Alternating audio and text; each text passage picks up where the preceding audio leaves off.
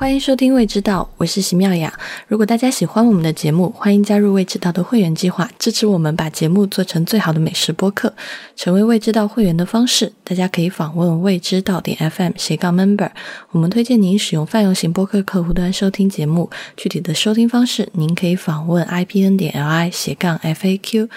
未知道现在开通了微信公众号。名字是未知道的中文，每周会在上面更新简单的菜谱和餐厅评论，也欢迎大家关注。您今天收听到的是第九十九期的节目。嗯，今天在线上的是我莫石和蒋寻。嗯，这期其实是拖了很长的一期，本来夏天的时候我们就一直想要讲荞麦面，后来不知道怎么都感觉已经立秋了，我们才来讲荞麦面这件事情。嗯，我其实是一个荞麦面经验特别特别晚的人，就是我在或者说是我在上次去日本之前，就是为了去日本，然后就想想。找找看，北京可以吃到日式荞麦面的地方，那个时候才第一次吃荞麦面。但后来我在逛超市的时候，自己发现，就中国的超市里面货架上面也有荞麦的那种干制的挂面。所以我其实是想问你们俩，大概是从什么时候开始吃荞麦面的？呃，我那个超市里面那种荞麦面，我从小就在吃了。因为 为什么你说的那么怨念？因为我奶奶嗯有糖尿病，然后那个时候就传说吃荞麦面对血糖比较好，所以我们家以前就是在菜场买那种干面，呃也不是干面，就是那种现做的面嘛。后来或者是超市里买的挂面，然后后来有一段时间就一直吃那种超市里卖的荞麦挂面。嗯，是面粉和荞麦就是按一定比例做的吧？嗯，混合的，但是它那个包装上也应该是没有写。多少比例？我觉得，我觉得应该是面粉为主。OK，嗯，但不好吃啊！这个，我觉得，我觉得一点也不好吃。那你们当时是怎么做呢？你们是凉拌着吃，还是说，嗯？那我们那儿，我们那儿几乎是很少吃凉拌面，我们就是拿一个嗯排骨汤，嗯，煮面，就是一般怎么吃，就还是就只是替换成。因为它纯粹是作为一个健康用途的替代品。哎，那嗯，所以在南京的话，除了你们家，其他人是没有或者说没有这种很常见的习惯是吃荞麦面的，是吗？应该是没有这种习俗，但是超市里面有的卖。哦，你当时觉得它不好吃是为什么？是觉得太软了？我还说不喜欢那个味道。呃，我觉得质感特别粗糙，也也我也不太喜欢那个味道。哦。所以是有弹性的，不滑。那个面条吃在嘴里面不滑，嗯，糙糙的是吗？就是有颗粒感。对，哦，那应该就是把那个麸皮又有在那上面。嗯，蒋勋呢？我我是属于嗯。意淫了荞麦面很久，然后才吃到第一口的，就是因为我第一次知道荞麦面，就是之前节目里也有讲过那本书，就是讲一个《纽约时报》的食评家，然后他不是乔装到各个那个餐厅里面去吃饭嘛，就那本还蛮有名的书，你还你还记得名字吗？啊，没事，你继续讲吧，之后放放在后面去。哦，然后就是他当时就讲有一。有一篇文章就是写荞麦面的，然后他可能是把荞麦面引入美国的第一人吧，就是因为可能他是九十年代开始就是写这些就是跟外国饮食相关的文章，然后在那之前就好像用就看他的书，感觉就好像美国人连那个生鱼片就生的东西就一概不吃。的那种感觉，而且是一点都不接受。然后好像是从他开始，然后美国人才开始逐渐的就接受类似于寿司呀、生鱼片啊这种就是比较 Oriental 的东西。然后他当时有一篇文章，就是写在纽约一个特别特别不起眼的小店里面，然后嗯都没有什么招牌，有一个小店是一个夫妻店，然后掀开门帘，然后进去以后要下到地下室，然后那个 chef 也不说话，然后就。呃，悄悄的给你端上来一碗荞麦面，然后他还特别就是仔细的写到说荞麦面怎么吃。然后当时我大概上大学吧，就可能二十岁不到的样子，就刚上大一的样子。然后当时就在看，我就觉得哇，这个东西看上就看上去好神奇啊。然后可是因为就是那时候我住在就是根本也吃不到什么好东西的英国嘛，就 然后。所以就一直到了很久之后，我才真的好像可能是，我觉得可能是过了两年之后，到我大三临毕业的时候，然后突然在那个伦敦有一个挺有名的 market 叫 Borough Market，就是那里面有好多那个就是就类似就现在很很流行的那种市集嘛，但是当时在伦敦。不常并不常见，然后，嗯，Bar Market 背后有一个鱼市，那个鱼市就每天早上都是从海上，然后泰晤士河运进来的那种新鲜的鱼，然后背后有一家那个很小很小的日本寿司店，因为鱼特别的新鲜，所以我是第一次就是在那家店里面，然后吃到让我觉得说惊为天人的寿司，因为新鲜的寿司跟就是。不新鲜的差别真的特别大，就你真的吃到嘴里面就是入口即化、入口即化的那种鱼，然后，嗯，就你第一次吃到的时候你会惊叹的。然后那个店里面它是有荞麦面的，因为 chef 很挺安静的。然后我第一次吃到荞麦面，我就说啊，原来是这样子的。但是当时我其实我就是觉得我吃的那个荞麦面没有说呃。比我预期的要更好吃，或者是让我失望。但是很嗯很久之后，因为我自己人也没有去过日本嘛，然后但是后来只要有机会，如果我有碰到，就是比如说这个店里面有卖荞麦面的日本的拉面店什么的，我都会点来试一下。嗯，我吃过最好吃的经验可能就是呃我到巴黎来之后。在就是在巴黎的六区，然后就拉丁区有一个区域叫做 Saint Germain des Prés，然后就就是村上龙他其实他不是写过一本书叫《孤独美食家》嘛，然后就 Saint Germain des Prés 是村上龙在巴黎最喜欢的一个区域，就他来他都会住在那个区里，呃，那个附近就是有索邦大学啊，就是嗯，然后以前就是二战。刚过的时候，就波伏娃、萨特他们聚居的那个区，然后就是在花神咖啡馆的后面，就是它是呃花花神咖啡馆在那个圣日耳曼大道上嘛，然后它在右边的那个小道上，就往里走一点，然后那个师傅是就是他是自己有一个 window，然后他每天都会在那个呃。自己的那个橱窗前面就是现拉荞麦面，现切现擀，这样就是你路过的时候，你就可以看到那个 chef 在路边，就是在那个橱窗后面，嗯，自己做荞麦面。我是被一个朋友带去吃的，嗯，而且是一个日本朋友。然后他当时带我去吃的时候，吃过之后他就跟我讲说，就这一家荞麦面呢，呃，这一家的荞麦面一点也不比他在日本吃到的差，嗯。所以你当时吃到那个荞麦面，你觉得跟你在英国吃到有什么区别？嗯，我觉得其实还是口感上，就是我觉得还是劲道的问题，就是因为荞麦面是没有麦麸的嘛，所以你如果是，就是它很难揉出那个就是劲道感来，所以只有好的师傅才能把那个就是口感，就是嚼劲的那个感觉揉出来。所以我当时吃吃到的时候，我就我是觉得说，哦。呃，原来就是有技术的师傅跟没有技术的差的还是挺多的。所以你其实也没有在国内吃过荞麦面，对吧？我没在国内吃过，嗯嗯，所以我就是 三个没有在国内吃过荞麦，哦，有有一个人有惨痛的经历。我是知道在北方，好像东北那边。可能有吃荞麦面的经验，反正因为我四川长大的，确实从小就没有吃过这个东西，就经验特别的稀少。嗯，我第一次在国内吃到就是北京的这家荞麦面，其实它，嗯，相对其他的荞麦面店已经不算差差了，因为像北京大部分的这种居酒屋店或者是日料店就卖的都是那种荞麦干面嘛，就是拿挂面给你煮一煮，然后做成这种凉的荞麦面。但那一家它是真的是手做的师傅，就跟刚刚蒋勋讲的一样，就是也是你在橱窗里面可以看到它是现做的，而且都是拿荞麦粉现揉，然后有很多日本的客人。但第一次我吃的时候就嗯。印象蛮差的，也不就也不是蛮差，就没觉得这个东西。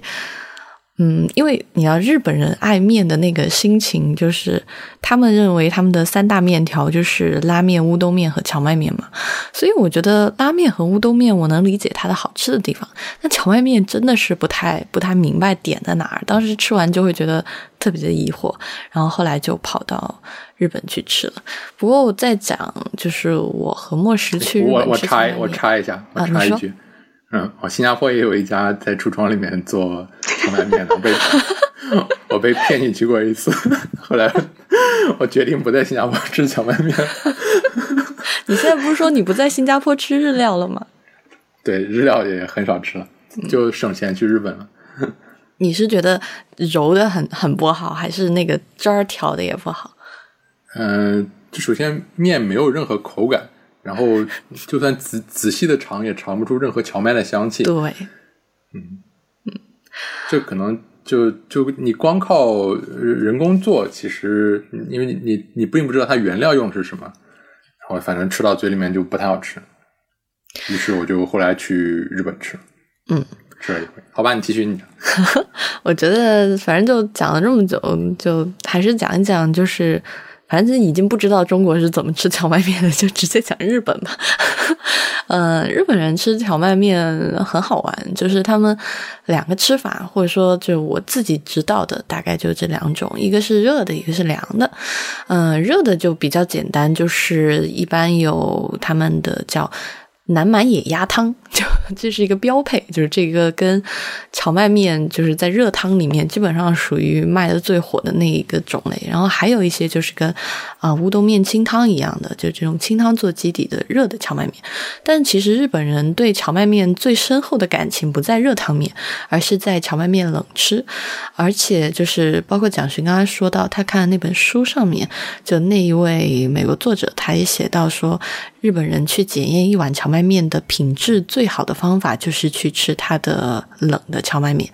当然，这个荞麦面得是现做的，但它的吃法跟我们平时吃什么冷面或者凉面不太一样。我们平时像四川上之前讲过那个凉面，就是把面条擀好以后放凉，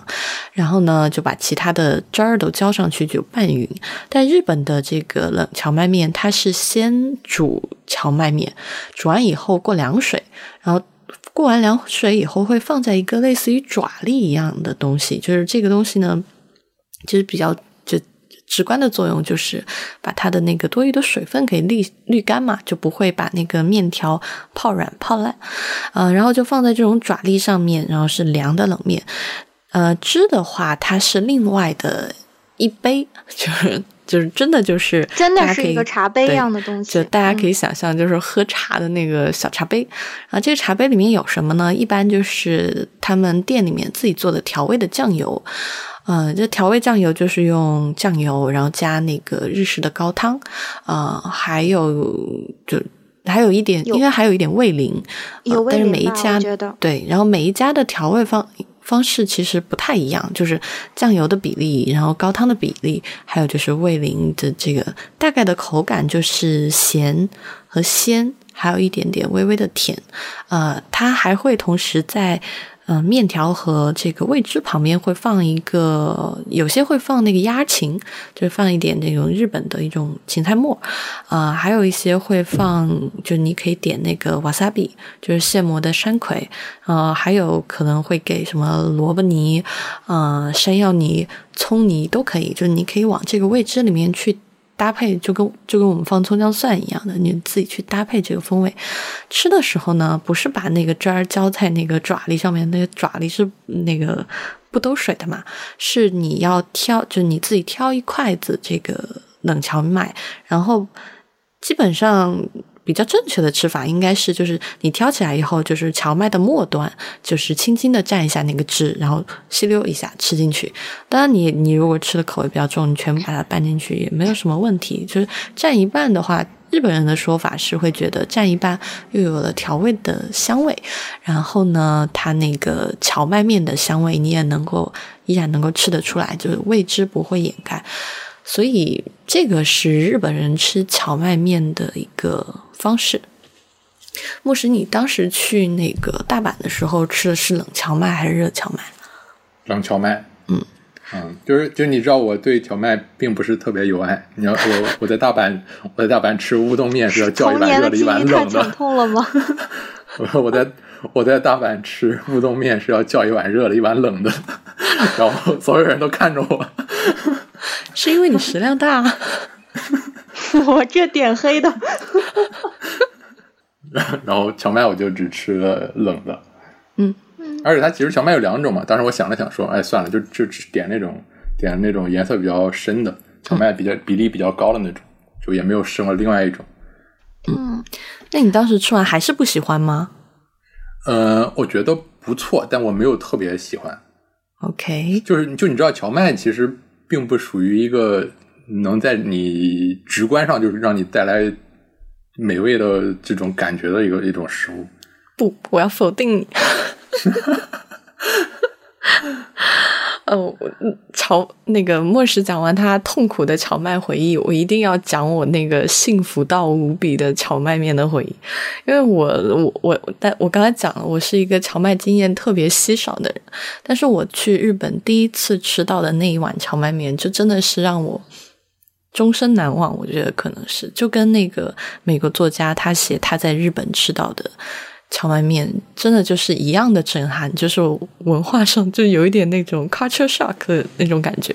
就没有想到它会那么好吃。所以先跟大家讲一下，就是嗯，就京都有很多这种老的荞麦面的店，就是动辄就是什么一百多年啊，或者怎么样，而且有好几家。所以吃荞麦最有名的地方不是东京，而是京都喽。嗯。其实并不，也不在东京，也不在京都，在一个东京旁边的一个小地方，嗯，叫什么？我那个小地方一下想不起来了。但是京都人很爱荞麦面，因为京都人的口感就是它比较清淡一点，他很在意食材还有调味那个纤细的香，就是纤细的，就是那种。比较清幽的那个味道，所以呢，荞麦面就很对他们胃口，因为实在就是特别的原汁原味。而为什么日本人觉得吃冷荞麦面呢最好？嗯，其实有两个原因，一个就是荞麦面没有什么，就是哎，那个叫什么麦麦蛋白，是是叫这个吗？面筋面筋蛋白啊，对，荞麦没有荞麦粉没有什么面筋蛋白，所以它这个东西呢很难像面条一样。就那么那么弹，就是我们喜欢说手擀面好弹好弹，它是做不到那样的，除非它就是加入比较高的面粉的比例。那它的优点其实就在于它有自己天然的麦麸的，就是那个荞麦的香气。嗯，吃热的的话，你那个面条很快就会在热汤里面变软了，所以吃热的荞麦面其实是一件争分夺秒的事情，就是。嗯，如果你点了一碗荞麦面，你一直不吃完，就那个老板都会特别心焦的站在你旁边，好像说怎么还没吃完，怎么还没吃完，就就处在这种状态。对，但是冷荞麦面就它一个是荞麦不会变软，二个是它过完凉水以后呢，它那个面条其实还会变得更弹一点。呃，除了这个质地方面，就是冷荞麦面它会就它不会破坏它那个荞麦本身的香气嘛。如果你甚至不蘸汁，你就空口吃，也有也有日本人这么吃啊，就是完完全全去享受那个荞麦的香气。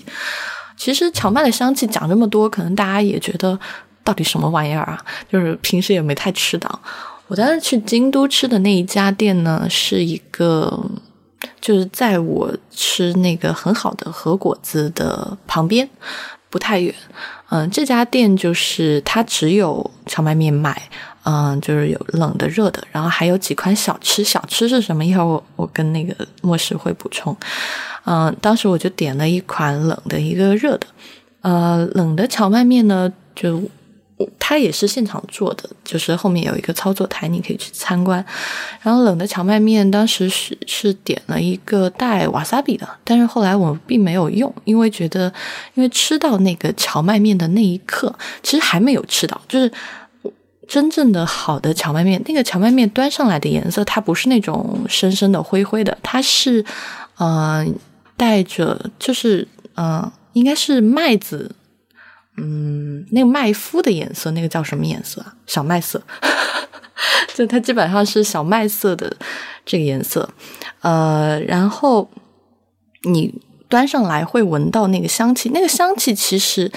有一点像小麦的香气，但是我。觉得它其实我觉得就是麦壳香，不是它更更像芝麻的香气，就是它有一点白芝麻的香气，但是肯定不是芝麻，而且里面也肯定没有芝麻，所以在小麦香和就是芝麻香里面，我觉得芝麻香稍微要重一点，然后还然后就是那个麦麸的香气，就你不吃你只闻你就能闻到，嗯。荞麦面除了它面条本身要做的好以外，呃，就是那个汁儿嘛，就之前以前在北京吃到那个汁儿，真的就是咸、鲜、甜，就这样的排排位。但是当天吃到的呢，就是非常非常让人印象深刻的鲜，就是它那个高汤汁的，就是鲜味啊，就哦，就在那个舌头。你喝就是你不用喝一口，你就是拿那个荞麦蘸一下，你就会就会觉得它可以停留三分钟，就一直从舌舌尖，然后到最后的舌尾，就整个口腔里面都是那个鲜味。然后那天毕竟日式高汤的发源地在东在京都嘛。对，然后那天中午呢，就是嗯，高汤是煎鱼高汤是吗？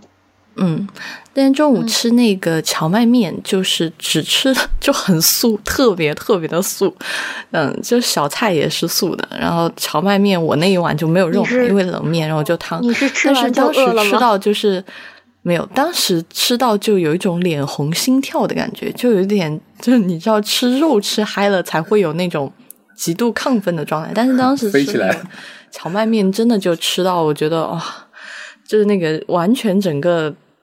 整个人就被幸福感充溢着，这种感觉多巴胺分分分泌到就是 一定境界了。哎，当时就印象非常的深刻。后来就觉得荞麦面是有好吃的。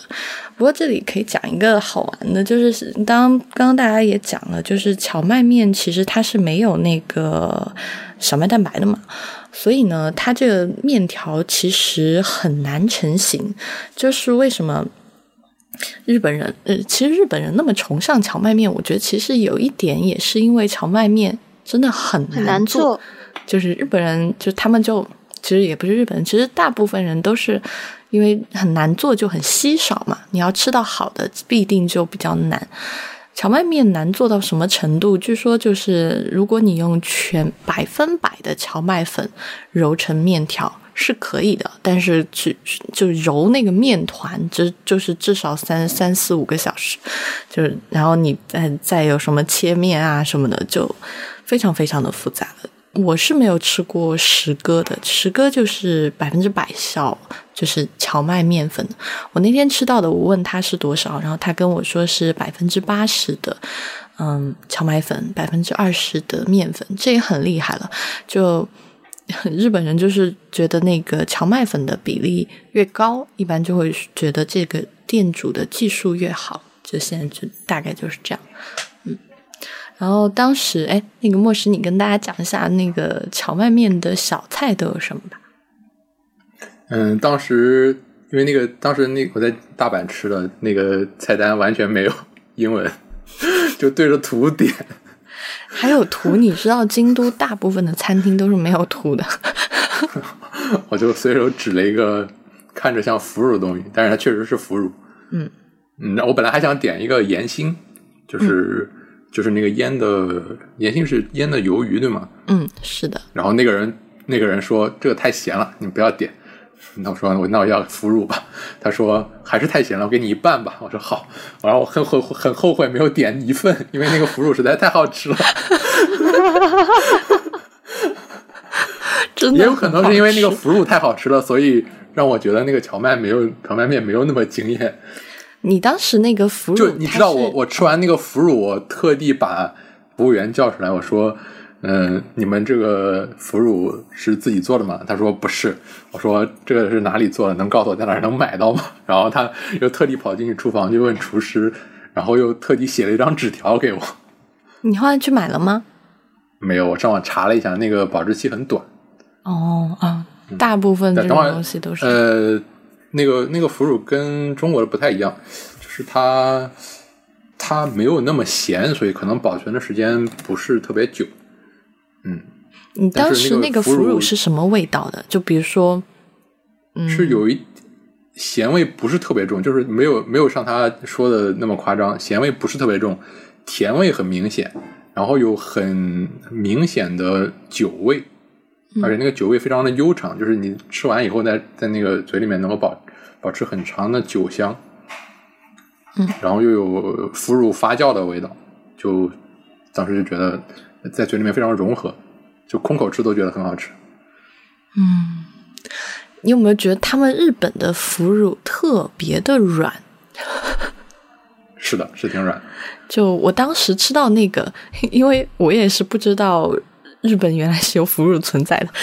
然后就在那个菜单上，我记得那个菜单腐乳那一款好像是能看懂的，然后就就是因为我去的那家连图都没有嘛，只有日文，我就叭叭就是扒自己认识的，呃，后就点那个腐乳。啊，我我记得我当时的那个腐乳，就它很小很小很小一块，然后很软。那外面我的那个调味跟你不太一样，我的那一款是用呃芝麻酱调味的，但是我觉得它应该也我不知道是有红区还是怎么的，就是它那款腐乳也是带着那种粉红色的，就是 pink 的颜色。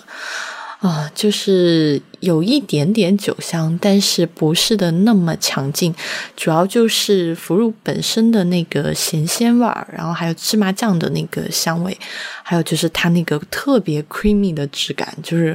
就本来就大家知道腐乳已经就是很 creamy 的食物了，但它那个几乎就有点，我觉得有一点像 cream cheese 的那个质感了。对，是有一点像。又很好吃。然后我当时还吃到了一款小菜，这个小菜其实也是日本人吃荞麦面很爱搭配的，就是叫烤味增，就是烤的 miso。那烤味增，大家可能村上都龙有在他的书里写，嗯，就很多大家肯定都喝过味噌汤，但是可能没有听过原来味噌还能直接烤来吃。基本上它就是那个烤味噌端上来是一个小小的木勺，呃，其实应该就是直接就那个木勺上面放着一一小块味增酱，那那个味增酱呢，它是比较干干的，就是有一点像颜色和状态都很接近土豆泥，然后它。我觉得它应该是就是把那个味增直接在火上面炙了一下，所以它那个味增的表面有一点焦焦的，呃，然后味增里面味增酱里面还有一点这个碎碎的紫苏，所以那个东西其实是很咸的，就是有一种我们吃这个很咸的咸菜下清粥的这个意思。所以我当时特别傻嘛，就是我以为它就跟那个腐乳一样，就是我就挖了一大块，哇，咸的我当时 整个人都不好。其实它就是你吃那个烤味增的办法，就是一点一点挖，就是有一点像嗯宁波人吃那个炝蟹一样，就咸度很高，然后一点一点拌着那个面，或者是就是配着其他的东西吃，然后那个。它本身就是味增，就是发酵的香气嘛，然后又烤了一下，质感就是跟土豆泥差不多，还挺特别的。所以我觉得这个东西也是去日本可以找来试试。嗯，其他的我在想，当时在那家店还吃到什么很特别，好像就没有了，就是这两样印象特别深刻。嗯，哦，其实我就是讲了一下我跟莫石在日本吃到的好吃的荞麦面，其实是想让莫石讲一讲，就是荞麦这个食物，或者说荞麦面这个食物，到底是先从中国开始吃，还是先从日本开始吃的？嗯，荞麦这个作为一种作物，就不是原产中国的。然后，嗯，到中国其实，但是很早就有在种。但是一直都不是一个很主要的食物，嗯，因为就属于其实这种荞麦在全世界各个地方都属于救荒的作物，就是它能够在非常恶劣恶劣的条件，它还它能在很很恶劣的土壤上生长生长。嗯，这个其实，在法国也是，法国以前的那个可丽饼就是用荞麦做的。哦，那个我知道，你你这么一说，我知道了，就是因为那个呃，可丽饼有两种，就是因为吃咸吃咸的吃咸的，就是用荞麦，直到后来开始那个小麦变得比较普遍了以后，才可丽饼才用小麦开始做。哦，是这样子的，因为它那个，因为它那个用白面做的才叫可丽饼，然后用荞麦做的其实叫 galette，就不叫就不叫可丽饼了，嗯。哦，原来是这样。嗯，然后但但是就是荞麦，你想就救荒的食物肯定都是穷人吃，那穷人就不会弄得特别麻烦。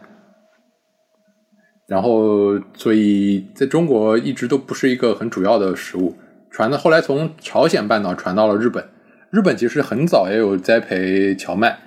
然后最有名的就是元正天皇下令栽种荞麦作为一种救荒作物。但是他就算这么一个皇帝下的命令，他都不是一个作为主要作作物来，呃，因为太难做，太不好吃了。因为确实它就是一个救荒食物，它为什么没有跟大米或者是小日本什么时候种植小麦我还不知道，但是日本一直就是一个稻米文化的国家，就是哪怕再穷的最穷的人，只是那会儿产产量非常少。就你看那个七武士的电影里面，嗯，他们那个村子那么穷，都要想办法，呃，弄出一碗米饭给那个武士来吃，而且就是看起来就是一碗米饭，白米饭就已经很珍贵了，普通穷人只能吃粗粮。嗯，然后一直到了，呃，在江户时代之前，日本人都是拿荞麦粉，就是煮粥，就是煮成糊，做成糊糊，或者做成卖荞麦粥之类的。或者拌其他东西吃，一直都没有。还有做成那种荞麦团子吧，就是就 感觉对，有荞麦团子或者荞麦饼、荞麦馒头之类的，就是但是没有人花精力去做成像面条。你因为我我那天在 YouTube 上看了一下怎么做荞麦面，还是挺复杂的。嗯，你要擀来擀去擀好久，就是一个做荞麦面的。一直到了江户时代，就是你知道日本一直是在战乱，直到江户时代才处于一个比较和平。比较富裕的时代，嗯，所以到江户时代，在江户就是为什么在，是因为是 关东呃荞麦面算是一个关东的食物嘛，它就是在江户时代产生在江户江户这个市的一种一种食物，有很多种说法，它的起源是什么？有人说是一个朝鲜僧人传来的，有的说是中国到到日本的一个大儒传授了面条的制法。但其实，其实面条从中国传到日本是很早的。嗯，中国最早传到面条到日本是到奈良，就在奈良。嗯，所以现在奈良还有那种素面，不知道你们有没有看到？就是素面就很像我们吃的挂面，就是很好吃啊。啊，对。一开始他们那个字好像写成“锁”吧，我记得。对，最开始是叫锁面，然后后来嗯写成了素面。嗯嗯，然后素面。嗯，在因为在素面一开始应该在那个寺庙里面吃的比较多。嗯嗯，有可能，我也觉得，嗯，我记得当时素面是先在寺庙里面兴起的，就是几个原因，一个是那会儿面粉好像也不太容，就是也也还是比较珍贵的东西。第二个就是他们嗯，就是觉得面条这个东西，因为制作起来还是。有一定技术技术难度的嘛，然后那会儿就寺庙比较有钱，然后僧人嘛，然后所以比较好的东西那会儿都是供在寺庙的。当时就那个书里面就讲说，那个最开始乌冬和索面，就是素面，都是在一开始就在寺庙里面有流传出来的。哎，所以关西就是吃，嗯，就发在在那个素面，后来在关西就发展成乌冬面。嗯，到了，嗯，到了像江户，他们就吃吃的比较多的就是荞麦面。嗯嗯，当时在江户街头就有很多这种，嗯，开出来的荞麦面屋，或者是摊子吧，小摊子。哎，那一开始这个荞麦面其实就是冷吃的，是吗？对啊，就是你前面提到南蛮，南蛮在日本日本的最早的概念，南蛮就是葡萄牙葡萄牙人，因为所以那个我的感觉所以那个是吃法其实就是其实不是不是传统日本式。嗯因因为我的感觉是它是冷吃的，是大概是跟它的季节是相关的，就是，嗯，它应该是就是春夏夏季初收割的，所以，嗯，他们吃荞麦面的传统应该是就是原本应该是在夏季吃的，所以它才是一个冷面的形式吧，我猜啊。有可能，我觉得这个挺合理的。嗯哎，对了，你说你看那个 YouTube 的视频，说做荞麦面特别难，就是它特别难，就是跟妙雅说的一样，是因为它里面的那个就是蛋白特别少，所以它没有那个粘性，然后面粉粘不起来，所以要揉好久把它那个蛋白给揉出来，才才能粘在一块儿吗？嗯，就算揉成面团以后，它还要擀很多次。它那个面好像比较硬，就不像嗯，因为它缺少面筋以后就延展性也不够，它要很缓慢的把它擀成一个薄薄的一张饼皮，然后再切。哦，其实我个人觉得荞麦面粉本身不是一种适合于做面条的粉，就是，但是日本人就是，呃，我这里可以给大家讲一个很好玩的，就是日本人就很钟情于把各种各样的东西做成面条的样子，就是除了荞麦面，其实日本人也很钟情于把嫩豆腐做成面条的样子。包括我之前去京都去吃一个非常高档的牛牛肉的料理，然后那个主厨就把和牛切成丝做成了面条的料理，所以我觉得就是日本文化里面，就他们就某一些吃东西的形态，他们挺迷恋的，所以他们还挺喜欢把一些其实本来不适合做成。面条的东西去做，然后荞麦荞麦面粉其实因为它没有那个小麦蛋白嘛，然后做起来是非常非常的麻烦。而且我之前在看书的时候，当时看到一句话，就是说在日本，就是你要做荞麦面粉的话，或者说你要在做荞麦面条的话，就是一年揉面团，两年。擀面皮三年学成切面条的正确方法，而且这都是很短的时间啊，或而且还是在这个主厨愿意让你这样一二三年尝试这个，你才能学会。所以这个东西它真的是需要掌握一定的技巧，你才能做出面条这种形状的，就是一件事，非常的困难。嗯，哎，说到这个，有个特别好玩的事情，就是嗯。你你们知道，就是前两天我看有一个挺好玩的文章，是说，呃，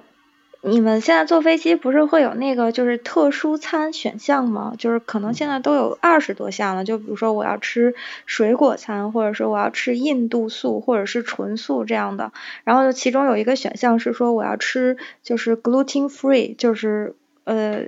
就是面蛋白粉，就是面粉蛋白面粉面粉蛋白。应该怎么说啊？那救救我！嗯、面面筋面筋蛋白，对对对，就是嗯，就不含面筋蛋白的这个选项嘛。然后就前两天不知道是哪一个，就是特别无聊的科学家就做了一个研究，然后就发表了一篇那个学术论文，就说如果要是就是一个人在他的生活当中宣就是宣称说他不吃那个面筋蛋白的话，那他更有可能就是一个就是。他更有可能是一个在生活里特别挑剔，然后就怨这怨那，然后到哪里都说哎呀这个不好那个不好，然后就是就是事儿特别事儿的那种人，然后更容易就是早发更年期，然后 就是对对不吃面筋蛋白的人各种吐槽，然后那篇文章就看到我笑的就已经就就是笑的眼泪都出来了，然后就我回想一下，就是在。在我生就是在我遇见的人里面，就是主动说他不吃面筋蛋白人真的是那样的。就你说 gluten free 是说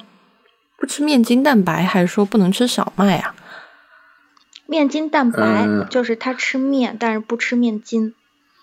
但是我我以为就是有有有一部分人就是不能够代谢这种蛋对白，，但是很少很少。我们有朋友的小孩就不能吃，是医生说不能吃的，就是这个东西会影响他的生理的发展，就是所以他是真的不能吃。对，但是有很多人是就是想要显得自己很 chic，所以他才就故意说自己不吃，然后这种人就特别容易在生活当中就是显示出来某一种就是大家不愿意靠近他的特质，然后就那个科学家特别特别的有意思，然后他写就是他写的那个就是口气也特别的搞笑嘛，然后我就想说，其实就是嗯，只是让我突然想起来这件事情嘛，然后 然后我就想说那个其实日本日本吃。日本吃荞麦面这件事情，就是可能真的是因为，就是跟莫石讲的，就他开始的时候是，其实有点，你不觉得有点像四川的 毛血旺吗？还有法国的那个鸭胗沙拉，就是这个东西不好吃，然后拼了命老子也得让它就是变好吃，这样就是吃货特别为什么跟四川的毛血旺有关系？我没有理解，就是比如 有什么关系啊？就就是就比如说，因为就真的已经没有的吃了，但是大家还特别的馋，就特别想吃一口好吃的，所以把内脏拿来煮一煮，也要让它煮的特别好吃。然后嗯，或者是说，就是把那个根本没有办法揉成面团的东西，然后做成面，就是老子非得让它变得好吃，这么一种精神，你知道吗？就是吃货的精神。嗯，可能就是觉得荞麦团子实在是太痛苦了，吃起来，然后就觉得那就做成我们喜爱的面条吧。然后发现这件这个东西做成面条并不那么容易，就开始对啊，对。但是你不觉得这个精神里面有一种特殊的萌感吗？就是特别的萌，就是在日本有一些手做的这种荞麦面馆，其实他们有追求。就是九个、十个或者是八个，因为一般我们在超市买到的那种荞麦面，就是很多面粉的比例可能到百分之七十，正常的可能就是一比一。呃，但是在日本这种手工的荞麦面的作坊，就是师傅为了也也不是为了显示他技术吧，可能客人也是想吃到这种真正有荞麦香味的面条，所以石哥的荞麦面，我听我吃过的朋友说，其实是很容易，就你吃的时候它也很容易软掉和散掉的，就可能做的时候。它是就煮之前它是一条的，但是煮完以后可能金水，它有一些还是会有一点点散掉。但是就是有人就追求那个吧，就觉得那个香味，或者是就喜欢那个柔软的感觉。所以这个东西呢，就是就比较玄学嘛，就 嗯。哦，对了，我想问你们，就是你们去吃荞麦面的时候，它上来的那个就是斗笠，就是那个沥水的那个面条，是多大个儿的？哈，就是就是单人那么大的，就是是单人份，它就成成一人份的啊。嗯，你呢，妙雅？嗯，一人份的，没见过那种可以铺满桌子的大斗笠。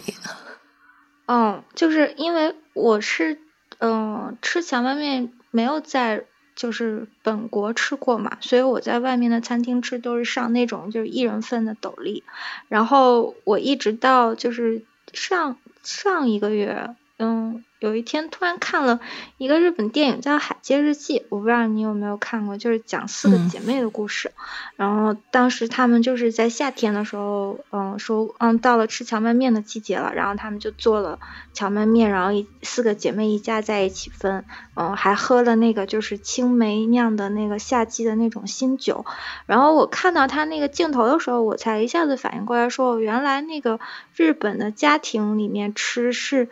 真的就是拿一个大锅煮面，煮完之后是一下子就是铺散开，在一个跟桌子那么大的斗笠上，然后就一家人围着那个斗笠，然后每人一筷子，每人一筷子这样吃，就那个感觉特别特别的温馨。所以我才知道原来就是日常家庭里面吃荞麦面是那样吃的，那一下让我觉得特别就是特别暖，嗯嗯。他们日本人吃素面的时候，就是除了就一家人围坐着吃的这个是就在家庭里面比较常见，还有一种比较常见的是，就吃素面的时候有一种机器叫流水机器，就是完全就是 是把面条冲下来吗？就是他把那那个机器，大家可以想象，嗯，大家都去过那种海呃海水游乐场吧？还那个叫什么？就是就是那个滑水滑梯的那种，对，就就跟滑梯一样，而且它还做的很 fancy，它不是从上到下直接冲下来，而是做了几个拐弯，所以它的吃法呢，就是那个嗯滑梯上面会一直有纯净的冷水流流动，然后你就把煮好的素面就是嗯分分批次的，然后就一点一点的顺着那个滑梯流下来，然后吃的人呢，就是在。嗯，滑梯的末端就去挑刚滑下来的这个素面，那个他们叫流水素面。嗯，就是因为素面本身它煮好以后要过凉水嘛，其实它那个就是一个很好玩的装置。然后很多家庭如果有小孩就会买这个东西来吃，然后这个东西也我觉得挺好玩的。嗯嗯，你是在哪看到的？这个还挺多的，就是有一些日剧里面也会拍。然后你如果就是。我记得我在日本的时候有看到有店家，就店里面也有这种装置，但是家庭里面吃，我是在日剧里面看到的。嗯嗯嗯，好吧，那这一期荞麦面就讲到这儿，反正国内也没有什么。或者说我们不知道有什么好吃的荞麦面，大家可以留言告诉我们。就是我我们三个人的经验都是日式的荞麦面吃到觉得还不错，挺满意的。就在这个已经是秋初的时候分享给大家吧。嗯，没事，还是很天还是很热。嗯，从节气上来讲，今天是处暑，就不是今天，就是现在是处暑的那个节气。就因为过了立秋两周了嘛，然后就现在。就处处暑，其实就是把那个夏天的暑气给处决掉，所以叫处暑嘛。就从今天开始，真的，我不骗你们，干嘛呀？哦，欺负我！嗯，我假装你说的是真的，反正我也不知道。真的，我说的是真的，是有科学依据的。好好好，因为你看了《寒凉路》那本书，我就相信你。对。他说：“从今天开始，就气温会以每天多少度的那个就是频率就开始向下降了，所以大家应该要加衣服了。”好，我觉得你说的应该是假的。好吧，那今天的节目就到这里，谢谢大家的收听。嗯，我们的微信公众号是未知道的中文，新浪微博是未知道播客，同时也欢迎大家收听爱奔播客网络旗下另外几档节目：一天世界、太医来了、内核恐慌、流行通信、无次元印象、博物志、选美以及陛下观。我们下期再见，拜拜，拜拜，拜拜。